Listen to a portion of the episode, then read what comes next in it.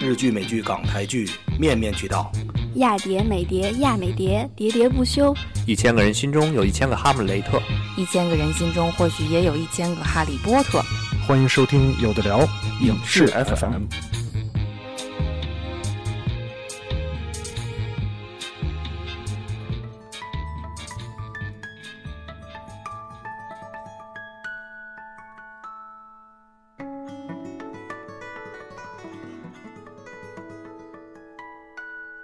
进入到十一月，十一月的电影呢，相对来说看起来就丰富了很多，不像刚才好像没有多少。十一月份，首先十一月三号七十七天，然后下面相爱相亲、雷神三、诸神黄昏、密战、狂兽、天生不对、烽火芳菲、东方快车谋杀案、精灵宝可梦、波尔凯尼恩与机巧的玛基亚娜。不玩不好恐吗？袭波亚，恐袭波士顿，英雄本色 A，啊 Better Tomorrow 啊，英雄本色。我，你知道我这个，嗯，B 面什么说话？对对啊，英雄本色二零一八和英雄本色 A，你知道这就是我们英文做的不好的人吧？他会把不会空格对吧？啊，会不会生气了？你看正义联盟 J 啊，正义联盟，嗯嗯，正义联盟，暴雪将至，降魔传。不成问题的问题，追捕引爆者，刺杀盖世太保和寻梦环游记，这是整个十一月的电影啊。十一月电影看起来非常非常多，但是看了这些票房加在一起，应该也好不到哪儿去啊。咱们从一步一步来，七十七天票房一点零三亿。相当不错，啊。因为。它是一个文艺片。韩老师看了，那看了看了，漂亮这十一月的片子我竟然全看过，哇，太好了，因为十一十一月呢属于一个就承上启下的，就特别闲的时候，对，大部分都 是从九月份、十月份挤下来的，然后一想到接下来又是元旦档、圣诞档，又挤不进去了，OK，十一月放吧，排几天算几天。嗯，所以十月片子相对还多，而多且各个风格的都有。对，而且嗯大部分都是一周几几日游的那种，嗯就七十七天算个特例。他这种真好像是小说改编，就一个人，就有点像美国那种一个人穿穿越沙漠呀，或者什么样的。就可能就他的性走六质有点像那个路走了77冈仁波齐，嗯啊对，哦就刺激到一些人的那那个心里面那种要要去寻求自我，对对内心放内心稳飞那种稳定的那种。哦，嗯，一一点几亿的话，那还是挺惊人的。文艺片对对文艺片，一点。零三亿。嗯，下一步棒了，相爱相亲啊，一千八百二十四万。这不是数学不好啊，这就是这么多数。对张艾嘉导演的，他每次导演都是这样。嗯嗯嗯，嗯，对，就是他是就是大家都说不错，片子好多人都喊嗯二零一七年最好的电影，嗯但是永远票房就这样。我觉得很多就是现在大家都会发朋友圈嘛，都是说觉得看完很感动，会哭的。可能那一个月都说 Coco 跟这个片子让他哭泣了，嗯但我没有想到还是一千多万，所以可能里面有五百多万的哭泣我都见证了。对，差不多，基本都是我们朋友圈的哭泣。张张艾嘉也哭泣了。不 过我觉得这种不会不会不会这个片子算是我不我不确定啊，就是我其实现在我其实挺现在也挺不爱用什么小镇青年或者三四线城市这种方式来划分的。嗯但是你觉得这个电影它的的面向的群体是在我觉得他没有那种特别明确的面向群体，因为他并不是属于一个商业片，就导演完全是拍给自己看的。因为这段相亲相爱，这段感情，可能最刻骨铭心是对于导演，而不是对于观众。嗯他没有让观众产生私人的一段对，产生共鸣。这样的话，你没法放射到一个大的观众群面，可能就嗯仅仅是说我们这种爱看小说、爱看文艺电影，你看完才知道他在表达什么。个性敏感，寻求一些内心，去追寻过程。普通老百姓看完就说你拿一段北京什么就家庭纠纷那种东西给我看干嘛呀？我的电视我我有一个朋友就说他很震撼于他拍的如此之真实，就是一个张艾嘉，他是台湾的背景，但是他把北京还有一些东西拍的特别真实，特别好，所以我就我还觉得，因为我没来得及电电影院看，嗯。然后盒子上也没有找到，并且我总觉得这种片子它不是以一时的票房来决定的，它可能在你某段时间的一种状态，你在家里看，可能就会产生很大的震撼跟感触，所以我会觉得这片子我未来肯定会去看，但是不是就是会找一个合适的时机，嗯，明白。就比如说，突然有一段时间小西天儿，然后都是这一系列的这种催泪片儿，或者就是片之类有一天。下雨，把窗帘拉上，自己在家里看对拿点儿还不是那种可乐爆米花，嗯拿点别的东西。大条儿，对，对，反正可我觉得这个片子就嗯跟票房没有什么关系，嗯就嗯但它你说成本肯定收回来了。你说它的艺术性呢？它在金马上全是陪跑，一个奖也没拿到。嗯对，这所以它的艺术性和商业上来说，现在都没有得到肯定，这挺奇怪的事儿。就但是很妙是张艾嘉她出来参加各种活动，嗯他的那种她的年龄，但仍旧还有那么饱满的活力的状态，其实我觉得本身也超越了很多意义。对，对他，他回答问题时的那种坦荡跟大方，以及她做这件事情从从头到尾之后展露出的那种魅力，其实也挺不错的。所以我觉得这片子就是这种，就是它上不上映跟我无关，但是我会认真找一个机会去看它，就无法把它跟其他的商业片子一起那么探讨的一个东西。自己讨论，就有些人说有些导演就真的活得明白，嗯但做片子就是这个能不能达到他想要的效果也不一定。嗯就就类似像高晓松老师那么牛逼一人，他拍电影其实也不行。嗯对，电影还是挺奇怪一事儿的。对，但你看，刚才你们聊了说这个大家不爱看家庭戏，又特别导演，那接下来这部电影又是家庭戏，又是导演特别风格的一个戏呢，就就反了常规了。七点四三亿票房的《雷神三：诸神黄昏》，这很明确的要加上家庭戏，这是家庭戏。对吧？涉及到遗产纠纷的房子问题。嗯，小能你就嗯 烦人。烦人啊！那也没你那 A 厉害。对啊，我这 A 赢了啊！我必须要跟必须要跟 blue 聊一下这个这个空格的问题。雷神三谁没看啊？又一次敢敢举手，我跟你说吗？对对啊，片子本身非常非常的热闹，但是呢，我们纵观一下，二零一一年的《雷神一》九千七百八十五万的票房，《雷神二》二零一三年是三点四二亿，一个爆发式的增长，感觉上哈，到了《雷神三》厉害了，七点四三亿，这个的确翻番儿。所有当然这个片子呢，《雷神三》，我觉得第一呢是。呃，很就是这个片子完全反了之前两部的风格，嗯，对，这是两个特别沙翁风格，又想往这个舞台风、舞台戏啊，又是这种过去的这种是就是莎士比亚苦大仇深时期的义正苦大仇深那言辞的种感觉。的去嗯去去推，这部完全是搞笑，所有的与悲剧与一种伤感和情怀相关的东西都是转瞬即逝的，嗯，甚至我们之前聊过的这个说。呃，绿巨人其实在最后就跳下彩虹桥，我们就直接贴入到情节里了哈。其实他跳下一瞬间，他是说着，如果再变成绿巨人，可能就再也回不来了。其实很伤感其实这是一个很伤感的一件事情，可是大家在跳下去一瞬间，咣当摔在地上，摔个半死，还然后被还被拨楞下去了，我觉得。然后还变成了绿巨人，然后就感觉就是没有了这种伤感。这也是这我还是这句话，咱们我的一般都是说坏不说好啊，因为好的太多了，七点四三亿，上亿美金的大项目是吧？这个我们都我们在座的各位都参与了，对吧？这是上上亿美金的项目，对吧？参与了，对，都参与了啊。这这句话呢，也不是我说，这句话是这两年最流行的这种哦，对，我还去击的群体探班了呢，我想起来了啊，对对对，参与了。锤击的群体们说的这个话，就是从他们参参参与了一个上亿美金的这个大项目啊，涉及到了这个皇皇家的婚礼啊，就是诸神黄昏啊，就指的，当然他们指的是锤击，就所谓洛基跟那个雷神的一个，嗯，在同人群体之中非常被认知的一对儿的这种这种这种 CP 吧，对吧啊？这个票房也因为他们而不断的刷。我认识一个朋友，这次电影看了二十四遍，为什么？为什么呀？就是喜欢。真就是你闲按说，就像你说星战我喜不喜欢，给多少分打一千分儿一个道理。嗯那你也不他用看24实际行动证明了二十四遍对我有点夸张这都。能倒背如流了吧？二十四遍，这是我见到的啊，这是非常非常夸张的一个事实。极端的嗯一个，但是也很算不上极端，我觉得就是狂热的喜欢，嗯嗯，非常的喜欢。而且这个雷神三的这个热度，一度在微博上的热度是非常夸张的，只要是加上雷神的这个系列的这热热热点，那段时间都是疯狂的一个，都是一个进行疯狂的状态二。的，都会都会有这样的一个一个情况。那对于这个片子来说，我认为的我看到的一个问题就在于整个漫威影业系列的电影到这一步开始正式的进入到了一个呃统一风格的一个一个区一个一个点上。嗯以前雷神的时候还有一些以我们说刚才说沙翁剧或者是宫廷剧的感觉，到这一步开始，雷神三进入到了一个我们说特别看着特特别像这个这个呃银河护卫队的一种风格，诙谐搞笑。嗯，其他的这个这个漫威影业片子也是以这样的风格风格来继续，所以说从这一阶段来说，我不能说未来漫威影业的片子能不能能不能开拓新的方向，而就目前来看，我看到的趋势是，似乎感觉上我们看到的这些片子都在朝着这种搞笑，呃，就是画面绚烂的方式去推进。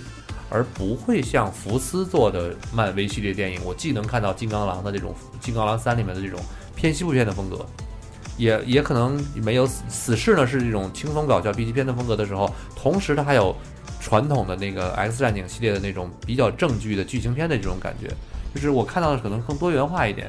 但是从漫威影业这角度来说呢，我看到的现在的风格是越来越趋同的。当然，我也希望它能够在今年二月份北美上映，三月份可能三月份国内上映的《黑豹三》里面，呃，黑豹，sorry，黑豹里面看到一些改变啊，或者是一些呃不一样的风格在里面，以及五月份的这个呃《复仇者联盟三》里面能看能不能看到一些更多的元素啊？反正我个人就觉得漫威厉害就厉害在他很，他还是在养育有锐气的导演。这是真，他不像比方说其他的那些漫画宇宙，都是一些老导演在拍。漫威最近，尤其这个雷神，你不得不说，他全是瓦提提一个人的个人魅力。因为我以前看过瓦提提自己拍的一个片子，他好像就是演的吸血鬼的那种故事，实在是让你觉得他已经帅到让你觉得丧心病狂的程度了，就太神经病的片子了。所以说，这种人一旦你给他一个巨大的任务，他会不遗余力的。完成你的任务，并且把个人的魅力释放其中，并且绝对不会屈服的释放其中。就是我又把事儿干了，又把你哄好了，钱我也挣了，我还把自己的事所有想做做的事情完成。所以说，这种极度的精明跟智慧以及天才被漫威很鸡贼的发现了。所以说，我们会觉得好像漫威的片子一直在搞笑，但它搞笑的都很个人化、很高级。就有的时候你会觉得。好像是在闹，但其实他是有个人风格的在闹，让你觉得比较有趣。我更觉得别的别的现在宇宙的那些，就是学的有一点，只学到了皮毛，没有学到精髓，并不是每一个导演都能做到那样的。所以我觉得他的幽默相对来讲更个人化。所以我觉得这次雷神比较好看嘛，就这点还是挺有趣的。从个人从单人角度来说分析，我觉得你分析的特别好。我的点在于，我希望还是能看到更多不同风格的漫威，这是我对这几年来的从观众的感觉吧，就是可能我的角度从观众角度来说，我想看一看不一样风格的东西。下一季就不一样了，就希望就黑豹应该也不大一样了，因为你想 Y A T 他们这些是在大概一五一六年的时候再拍，然后一七一八年上映，所以说。这是一一段漫威的计划，但下一个计划就是明就等于说是现在一八年开始的，肯定就不大一样。我特别希望《黑豹》这个片子上映的时候，大家一定要选择附近家里家附近这个亮度最高的影院去看啊！说句政治不正确的话，如果太暗的地方，可能分不清谁是谁。对，可能会容易分不清谁是谁啊！主要看不着黑豹。那黑猫警长出来了。下一部《密战》，郝老师，嗯，看过看过，肯定你看过。甭问了。但是也没什么可说的，就感觉，哎，票房七千九百四十五万，哎呦，比我想象的高。郭郭富城演的一个谍战的，就类似像《风声》那种片子。哦，那郭富城哦，对，演中国共产党。郭富城演中国共产党，对，而且就是类似他拍的故事，还应该就是像什么永不消失的电波那种的。嗯嗯，就在上海这么正，这么正，对你爱郭富城爱不完，蓝色魅力释放。郭富城就是在。大陆一拍片就就是一个特别香的一个一个一个演员，但到香港还好，就能拿影帝那种。就是香港演员都是挺分裂的。嗯。那狂兽，那咱们这个大家想看就看一看啊。下一部 狂兽，狂兽啊，六千七百七十四万。我感觉是一减肥片。我也看过狂兽。韩老师，你就你都看了，我知道啊。这个片儿我知道，想看，但是看了一眼情节，就实在打消我。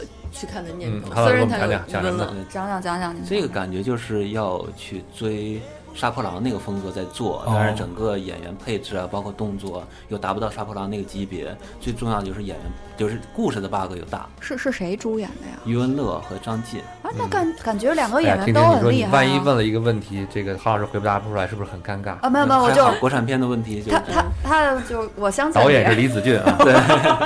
所以可能现在就这这类片子导演还占了很大的一个作用。就现在现在我们能看到票房好，然后你又能记住的电影，永远是那几个导演。可是这两个人不是很有啊？但但那七千多万也也可以了，对。可以了啊。张晋呢？还有。对，但张晋是做不到打了吗？打了，打了还近身肉搏打。对对对，因为你用他就是为了打嘛。还有吴越，吴越对吴越也是和吴京一样嘛，都是那种中国的大星，但就是。吴越那张脸还不如吴京，就永远当不了主角。嗯，但你说说到脸这个问题吧，我觉得他脸长得好，这个与画这个号召力这个东西没什么关系。比如说咱们接下来下一部电影《天生不对》，票房两千两百两千四百二十九万。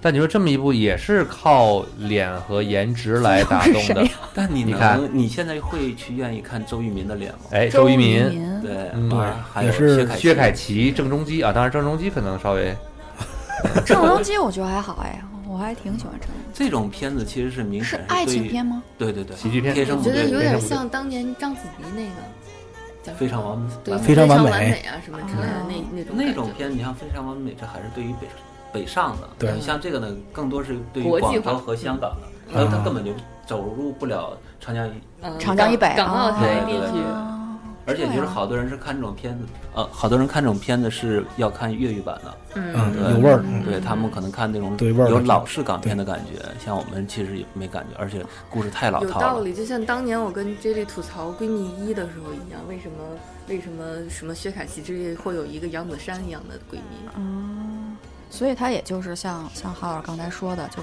别的档期不好安排，那对那就放在这个地方十一，月过来一对下，，总会这个片子应该是很早就拍完了，一直没发，嗯就找不到合适的档期发。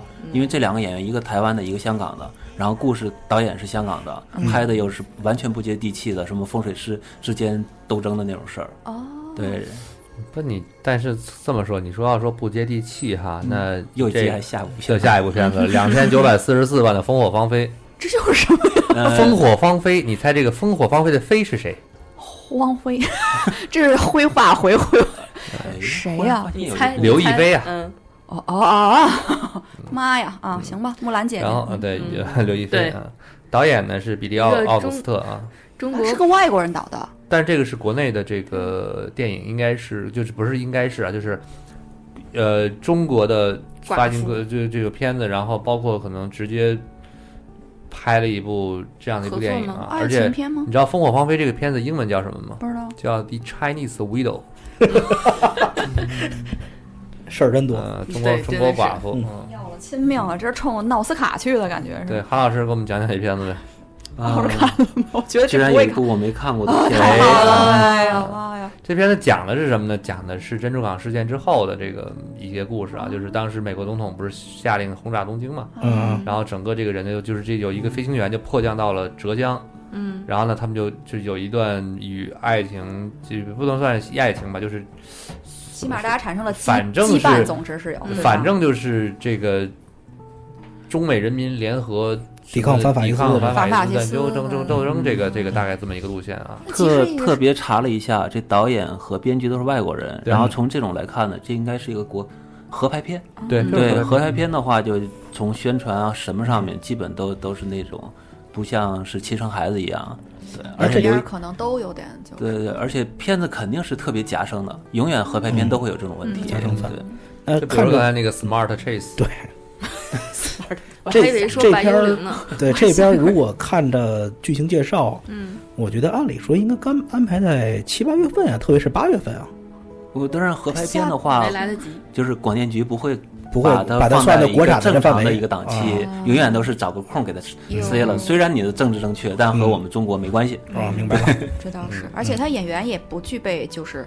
呃，这段时间学生放假，他的号召力最大的这个、嗯这个时间段的感觉，只要可能那些小鲜肉会好一些。嗯下一部电影其实算是一个，我认为啊，算是今年的一个呃意外意外之喜，就是《东方快车谋杀案》。我们这期我们就这个专门聊过一期，具体具体剧情呢我们就不多聊了。嗯票房呢是二点二九亿。嗯，其实这个票房从结果上来看呢，因为当时我们聊的时候，片电影是刚刚上的，他们我们是看不到当时的票房的，嗯甚至我们还会觉得这个片子可能票房不会怎么样，。但是以为也就一亿，但是两点两九亿，我觉得这个东西都快赶超星战了。我觉得这个 这个票房已经是相当相当成功的一个相当成功，就是没有没有比较没有伤害，了 这个票房是相当成功了。尤其在整个的十一月里面，除了这个让大家特别。让不是大家吧，就是特别振奋的这个《雷神三》和后面我们要聊的《正义联盟》之外，真的也就是这一部《东方快车谋杀案》是我们看到这些真人电影里面相对来说比重比较高的了。我还特意带我爸妈看了，自费看了呢，还是看的是配音版的，没有没有，当然我看英文版版，就我们这配音版其实也是也挺有感觉的啊。嗯嗯，再下一步，我们聊了刚才说真人电影，现在我们进入动画片领领域啊，《精灵宝可梦》没来两千五百六十一万，啊，动画片爱好者小能，这个没看到档期。对这个片儿当初上的时候，我们以为是上的就是古大剧透的那部电影儿，啊，不是那部，以为就是你的皮卡丘，对，以为是那个，结果发现不是，就不是这些。你看去年的不想看了，嗯嗯，其实你也没看啊，它是一个 P 片过来的嗯。对是日本电影嘛，嗯嗯，就宝可梦粉丝看看就得了。对，但是两千多万呢，其实从可能说动画片市场来说，嗯，行不行就还有继续，就是还是会有继续有继续往下走，啊，是这么一个片子吧。嗯，呃，希望接下来大家能够继续引进，反正就是我们也是希望能够看到有这样的这样的电影，比如说。之前一直传说的真人电影《乔乔》的真人电影也会有可能会在二零一八年的年初上映，哎，但是现在一月份已经快过完了，到现在还没有动静啊，我也不知道这个片子会不会能不能再继续上映。希望也有更多的这种电影吧，就包括我们之前看到十月份的时候有一天《天才枪手》是泰国的嘛，对吧？嗯那《精灵宝可梦》呢是呃呃这个日本的动画，但这种片儿引进的话，就得看买片儿的公司，包括银魂。当时那个发行公司说买完片儿，老板看完懵了，他说这是电影吗？然后完了底下那个就是一起看片儿的小朋友就一阵鼓掌。老板说这个电影能卖钱吗？事实证明这片子卖的也还凑合啊。不错，不错，不错。但是老板老板看完真是一脸懵逼，完反复跟人说这是我们公司的小朋友非得让我买的。他也一定是感到了，就是岁月不饶人。我又何曾饶了岁月？哎呀，岁月不饶人啊！《恐袭波士顿》票房两千一百零六万，看了，看了，对，P 片儿就反正就是这样了。嗯，我觉得大家看了，然后对怎么样呢？就看了。对，但但我在里头找到了好多人，就是比方说硅谷里头那个真样啊，什么什么那些，就把它变成了一个，哎，这人我在那个片儿里见过，哎，那人我在这个片儿里见过，以及就是看春晚的感觉吗？主旋律对嘛，主旋律，外加我是觉得一直很喜欢那主演嘛，那叫什么来着？就马克什么什么演完。变形金刚又翻身了。对对对，对反正他一直是那种，他本身是波士顿人，主要是啊难怪他是标准的波士顿派的电影演员以及人格。就他跟马特·达蒙什么，他们都是那个时候，你想哈佛那个大的派系出来的，所以说看这个片子，我是跟我一个在波士顿读书的朋友一起看的。对他来讲，就是哎，这是我吃饭地儿，哎，这是怎么？他又给我介绍很多，哎包因为波士顿整个城市有很多学校，有各种东西。对对对，对他来讲，就可能那意味着就是他去回味那段时间。我的话就当就是他给我讲这是哪条街，这是什么东西。就所以我看那个电影，就我个人感觉很像一个波士顿的风光片儿，虽然不是一个很很好的状态去看但但的确它是让你觉得哦，这个城市你会了解这个城市，就知道哈佛在这条路上，什么什么那个波士顿大学在那条路上，那几个文理学院在那条路上。所以就我我个人觉得，就是是一个很爱这个城市的导演，以及很爱这个城市的演员拍的这个片子。我们可能看的时候没有那么多虽然是一动作片儿，但你这样说的话，感觉它是个风光片儿，所以这你给宣传公司一个新的新的出发点，对。旅游就介绍。就想去哈佛读书，对你要去想去波士顿的人可以先看一下，知道哪个哪个停车场比较危险，谁从哪儿逃了出来，所以就可能那个片子这么看起来也挺好玩的，对，嗯。因为这个主演马克·沃尔伯格啊，今年也是算是翻身了，对，啊。泰迪熊什么的嘛，他他一直是很标，我听不出来，但他是标准的波士顿口音的一个人。整个片子也是对于美国人来讲，就是特别波士顿白人的区社区，还有那种状况的那个那种感觉。对，包括里头那个演真样那个里头有一段时间，他的车被绑。被不是被人劫了，是个中国小孩车，那小孩的中国英语太棒了，然后 我他这个这个片子是因为是真实事件嘛，是只要把这个当时恐怖袭击马拉松的这个，马拉松的全部还原，怎么恐怖分子怎么策划的，怎么炸的，嗯。完了大家怎么齐心合力把这恐怖分子抓住的这么一个过程。然后刚才那个那个录节目之前，我特地看了一下这个卡斯介绍，说这个演员，这演这中国小孩那演员，特地他是一个脱口秀演员，对他很厉害，他演过很多东西。特地跟这个就是这这中国这个在当时那个被劫那中国人就聊过，学了他一口四川英语。哦 I have a brother，什么什么，I have to run 什么的，那种特别好玩。因为因为那个你说那英语有意思，是因为当初那个电影里也说了，这这哥们儿报警，接下来没听懂，是的，I can，他他他那个梗也很逗，就是既既有趣又有让你觉得很是现实。就就九幺幺说我没听懂那人说什么，他有口音的英语，所以就这片子其实可能我觉得他他就不了解那个城市或不了解那次灾难的人，可能看着不大一样的。对，而且而嗯，这个片子因为是美国主旋律嘛，嗯，在中国的票房可能也就这样了。对，而且那个那那次灾难本身就去世了一个中国小孩儿，对，对，后来那个小孩儿的学校还以他的名字命名了一个基金嘛，就是，嗯。我觉得可能就时间也不合适，主要这片子对对票房一般。嗯。下一部电影《英雄本色》就是老片儿，对。太惨了，就是周润发那版，嗯他相当于是给他重新做成四 K 的再放一遍，嗯，对，就是老粉丝会去看一下。重置，高清重所以说这个，票房呢也不用有什么太高的期待，嗯对。对吧？三千两百五十八万，但去年《大话西游》重置以后，票房好像过亿了，所以说还是有些粉丝还是挺厉害的。这就是星爷可能号召力还是高一点儿，对稍微可能是不是稍微高高一点，嗯。再下一部《正义联盟》十月十七号，这个票房呢比较高，六点九亿。十月十几号上映？十一月月十一月。十七。啊，，十一月十七。嗯。嗯，当时我们先看一下，二零一三年的第一部《超人：钢铁之躯》的票房是三点九四亿，然后一六年的这个《蝙蝠侠大战超人：正义黎明》呢，当时是六点一九亿，到了今年的《神奇女侠》六点一亿，到了这个年底的《正义联盟》六点九亿。从票房阶段，不考虑 IP，不考虑什么组不组合，不考虑是不是复仇者联盟角度来说呢，呃，很稳定，很稳定一个发挥。但是从各方面角度来说呢，这一部电影的六点九亿的票房得益于他们的密钥被延了三十天。为啊，那么厉害？同样同样受益的还有今这个十一月月底的另外一部动画片，也是延了三十天啊。这个呢是这个据说是因为可能今年的票房的这个一个有点一小小的一个也也有压力，可能一些不错的电影呢就都给延了一下密钥。去年，去年二啊，sorry，零一七年，二零一七年，对对对，二零一七年啊。所以呢，《正义联盟》呢就是一个被延了密钥的一部电影。当然，还是那句话，这片子本身，我认为个人觉得不觉得不过不失，一个很很顺畅就看完的电影。我相信在座各位也都看了。我还真没有，嗯，我出差了，好像我也出差了，后来补上了。对，后来补上了。但他跟他以前比进步了，我只能这么说，就是说我我觉得比第一部的那那几个就是蝙蝠侠大战超人，嗯还有最开始的超人那几个要好。然后在粉丝之间呢，又又一次把扎导和这个尾尾灯尾灯粉的这个这个战争呢，挑挑挑开了一个一个新的战线啊。大家一群人跳出来说这个扎导如何如何如何如何啊，也有人跳出来说尾灯如何如何。但很多的辩论呢，这时候属于还是电影之外的一些事情。从电影本身来说，至少我们看到了正义联盟起步了。那么在下一步能不能达到一个，呃，能不能再有好的方式？我们看二零一八年，也就是今年，海王海王，海王压力很大，但是现在还好啊还好还好啊。在前两天之前呢，这个呃，海王是将以以一敌七啊，就是嗯一部 DC 片打七部漫威片。前两天呢，一条新闻公布，就是新变种人呢将推迟到一九年上映，也就是说将变成六部漫威电影。那么海王压力稍微降低了一点，一个人打六个人啊，一个人打六部。那么两部来自于福斯，一部来自于索尼，三部来自于漫威影业。那剩下一部华纳的这个海王，我们就看看今年的表现如何了。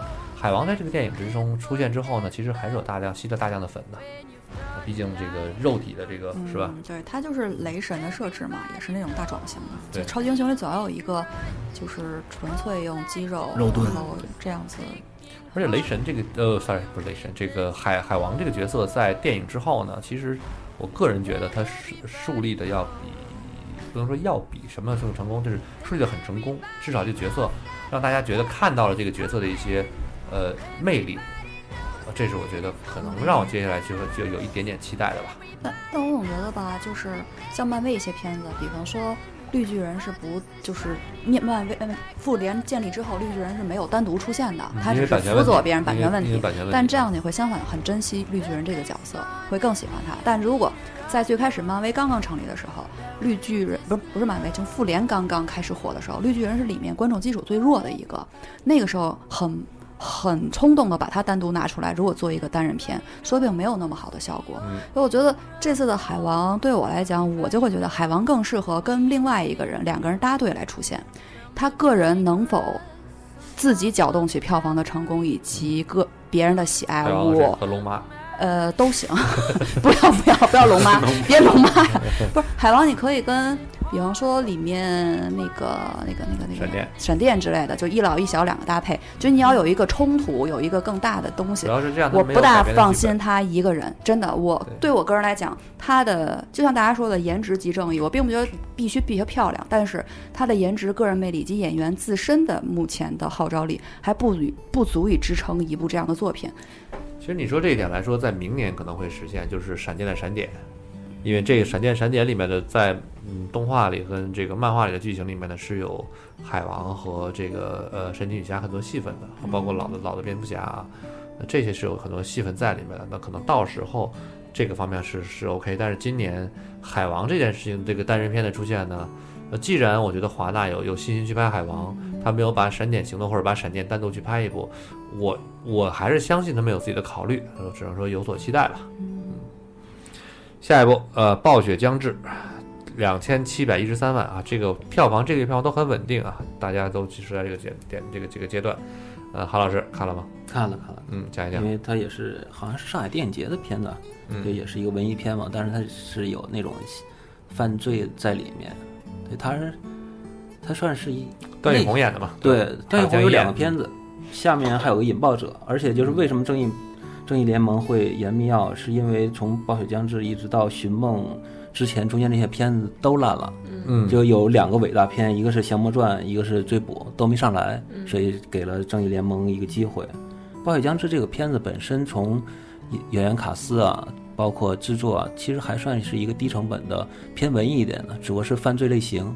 但是中国的犯罪类型其实都那样，就没有太好的。你包括我们说心理罪，到头也才两个亿，就从卡斯到包括制作都已经顶顶天儿了都，嗯哼，所以这也没啥说的了。嗯，那就直接进入下一部《降魔传》。哎呀，就是又是王晶导演的，十月份啊跟你降魔传》呢，九千一百六十五万，从票房来说看起来几乎破亿啊，还是有一点点不一样的啊。导演呢，主演呢，郑恺、张雨绮、张雨绮谢依霖啊，但是它是一个大烂片。嗯 对，就是刚看完《追龙》就觉得大家这王晶导演哎又回来了，结果一看人家根本没回来，就跟今天成龙两部电影一样的是吧？就先是怎么样，后是怎么样啊。还有个机器什么写那个的，对，下一步其实是我个人来说，嗯，有一点点喜，不是挺喜欢，但是嗯，说不上来感觉的一部电影叫《不成问题的问题》啊，嗯来自于范伟老师对，梅峰老师，梅峰啊，老师，梅峰老师，对对对，但是主演嘛，主演是范伟老师嘛，啊，梅峰老师的这个导演。梅峰老师挺酷。啊，我来自于来自于这个范伟老师啊，七百七十七万的一个票房，票房不高想到那么，低，但这片子能上映就不容易了。对，讲了一个这样的一个故事，又是黑白，对。啊，对吧？最逗的是这个片子在这个上映的时候档期刚好跟正义联盟是一样的。正义联盟的一群站站站这个站牌儿这个立牌儿当中是缺一个超人的，嗯有人就把范伟老师的那个 特别的站牌儿呢就立在了那个里面，拍了一张照片儿。这个宣传的还是挺和谐的这挺个。挺逗的。呃挺逗的啊，当时这个点弄得很逗的。嗯因为对我个人来讲，梅峰老师是我们的老师，就是嗯电影学院的，他是一个很春风沉醉的那个导演就编剧嘛对对，他还是很有功底的一个人。就对我们来讲，可能对他更多的是一种，呃，真正的知识分子写东西的人，他把东西写出来，并且能够在影院放映，因为他以前是编剧，现在他能够作为导演，把一个片子顺利的。推入到商业轨道里，我就觉得这事儿就很酷。嗯然后本身也挺好，因为也不可能你说这片子赚一个亿就。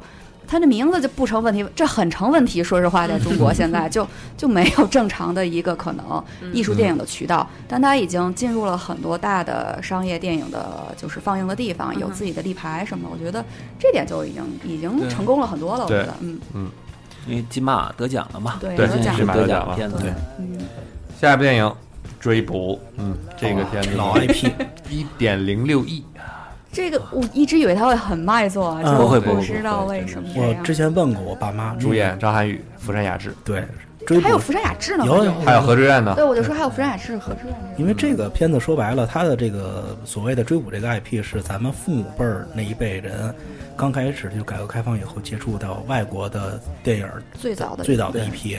然后我问我爸妈：“你们看吗？这个看它干嘛？”完全没有任何的这个观影兴趣。说追捕追捕你们不看吗？不看。可能他们会觉得最最美好的就留在当时看的那个版本里的，我不想去看不想着年轻人的万万一是狗尾续貂或者是什么之类的，破坏了他觉得他们想不到，他们就单纯的没兴趣看而已。我觉得那个时代的人，嗯，你不要小看那个时代的人，就是我我爸我妈是认真的，在他跟东方快车之间，觉得还是去看东方快车吧，因为更贴谱我我的。意思是，那个时代人主流上，反正我见到的没有那么多对于这些文娱生活有特别强烈的喜好的主流的人。还是爸妈会，他们是他们是为了演员而进电影院，而不是为了这个片儿进电影院。对，嗯，而且有些状态是，比方说，就是我我相信有很多这个年纪还是想看的，但是他们一听吴宇森，就觉得吴宇森最近拍的片子好像不怎么能他够们要知道吴宇森最近怎么样，我觉得这已经很新潮的父母是吗？那那可能我爸妈走的太往前了。就我觉得你爸妈的这，你爸妈属于太 太太太先太太先是它存潮的一些存在于这么一部分人，或者说可能比他比我父母再小一些，还是有一部分人，就是当时更小的时候看这些，嗯他们还是有判断的一群人，所以说可能就就不大能够接受吧。至少一个亿，至少证明，嗯，这个票房也是比后面马上下一部五千零二十五万的《引爆者》还是要强很多的啊。就是刚才说的段奕宏导演，段奕宏主演的，居然还五千万呢，啊那说5000万。明宣发还不错。对，这真的是你你很很意外啊，是吧？对对，因为他和那个暴雪暴雪将至将至是一个差不多那样的，都反映二三线二三线的小镇城市那就种孤胆英雄、自我救赎这种是吧？对，但他就是还有一些就是这种中国人特有的那种戾气啊，就是一定要复仇啊，要打啊，然后底层生活的挣扎呀，这种。为什么会一个演员的两个相似风格的片子怼到一个时段去上呢？对是捆绑销售一切都是？排片是的情况，我觉得是宣发就看着像捆绑，因为可能商业性太少了，就感觉是嗯干脆不如一一起，干脆就嗯。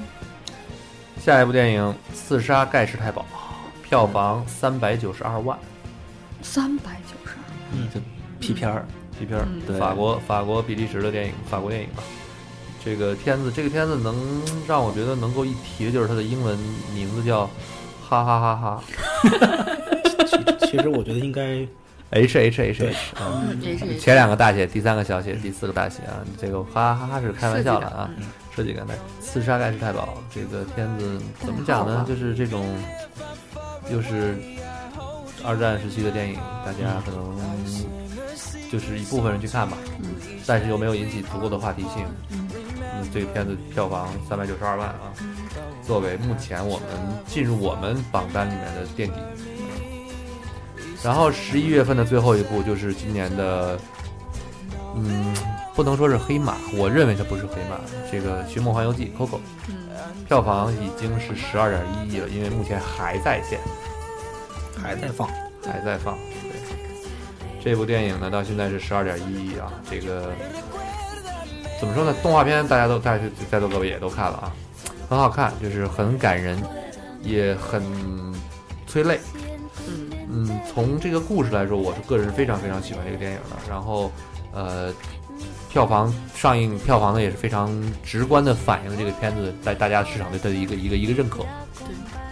上映第一天的时候呢，排片是九点九，这个当时我印象特别深刻，排片九点九，票房非常的不好。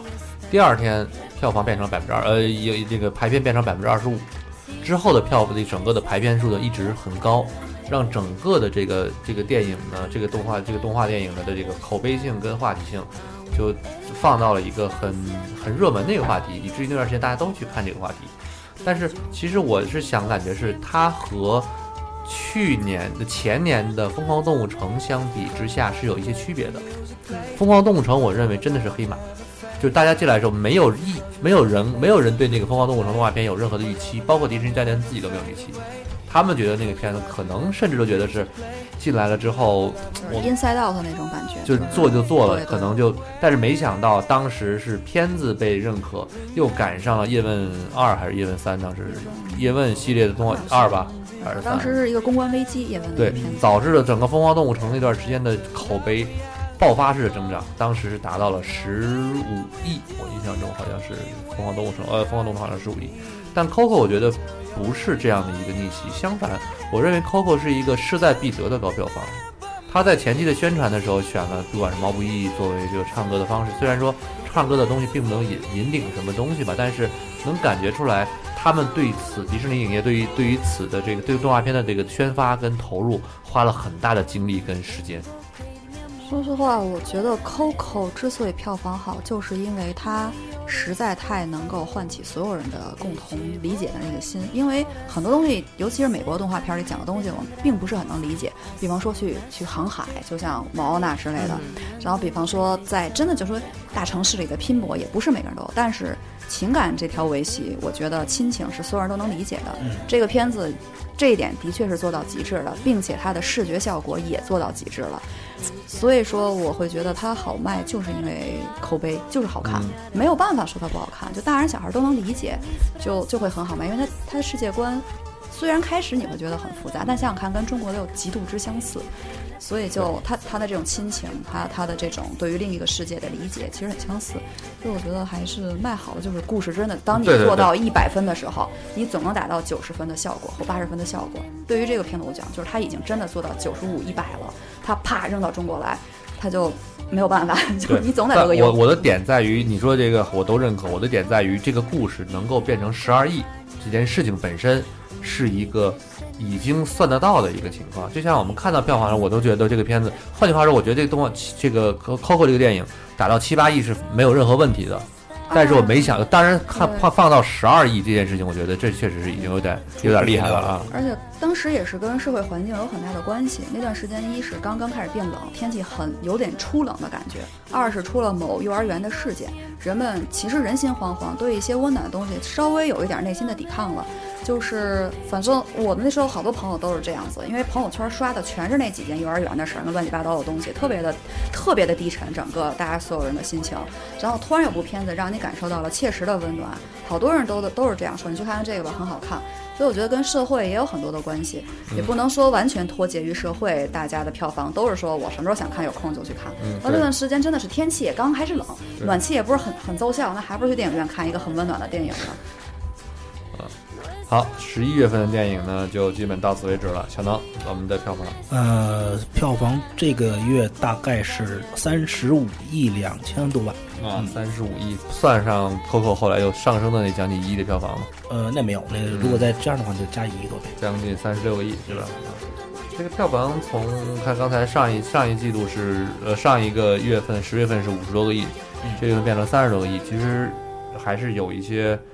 我们看到了一些市场的一些萎靡的哈，那可能也是因为这个原因导致了有一些我们看到的片子就被压了密钥啊，这个能看得出来。对，